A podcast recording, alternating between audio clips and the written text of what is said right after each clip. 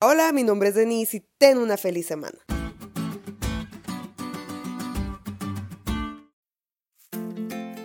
Los celos son como querer lanzar una piedra ardiendo que mientras buscas la oportunidad de aventar, el único que se quema eres tú mismo. El otro día en una plática con mi novio, tuve que aceptar que él tenía la razón en algo.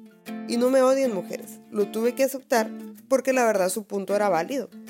Tuve celitos de una situación y quise justificarme disfrazando mis celos con muchas cosas. Que si es que solo me molesté, pero no son celos. Mira, es que solo no me gusta que hagas eso. Que si no se me hace prudente. En fin, estaba disfrazando mis celos y él tan objetivo como a veces es, me dijo, es que para mí son celos y ya no encuentro otro modo de llamarle. Y pues ya con eso derrumbó todos mis argumentos y tuve que aceptarlo. La sensación extraña que tuve aunque según yo no era intensa, eran celos. Y si lo dejamos crecer puede crear tantas consecuencias negativas como enviar a una persona a un foso de leones, matar a tu hermano y lo que es peor, ser expulsado del cielo. Esa tóxica sensación denominada celos se originó en el cielo, un ambiente perfecto y sin pecado. Todo porque Lucifer, el ángel más honrado de ese entonces, tuvo celos de Cristo, y no es que un día amaneció y ya tenía odio y envidia por la posición que Cristo tenía.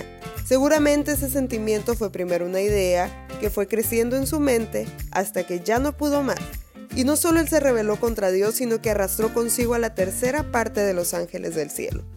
Es tan peligroso llenar nuestra mochila de la vida de celos que incluso hay un mandamiento que nos invita a no codiciar, o sea, a no querer lo que el otro tiene, sus viajes, su estilo de vida, su posición, su poder, su dinero o incluso a tu novio.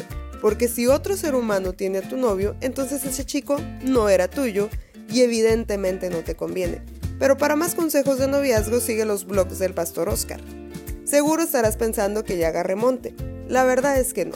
Si hablamos de la historia de Daniel, también debemos hablar de celos, porque las habilidades administrativas impresionaron tanto al rey persa pero también despertaron los celos de otros funcionarios del reino y querían hacer caer a Daniel en algo para quitarle su cargo.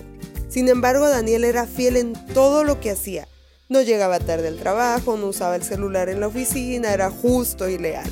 Entonces ellos dijeron, en lo único que este hombre puede caer es poniendo una ley que vaya en contra de lo que Dios dice.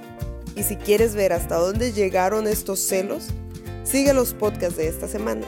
Pero en conclusión, no hay celos buenos. Ningún sentimiento que genere odio contra tu hermano puede ser bueno. Así que si como yo luchas contra los celos, ponte en manos de Cristo, la única fuente de amor verdadero.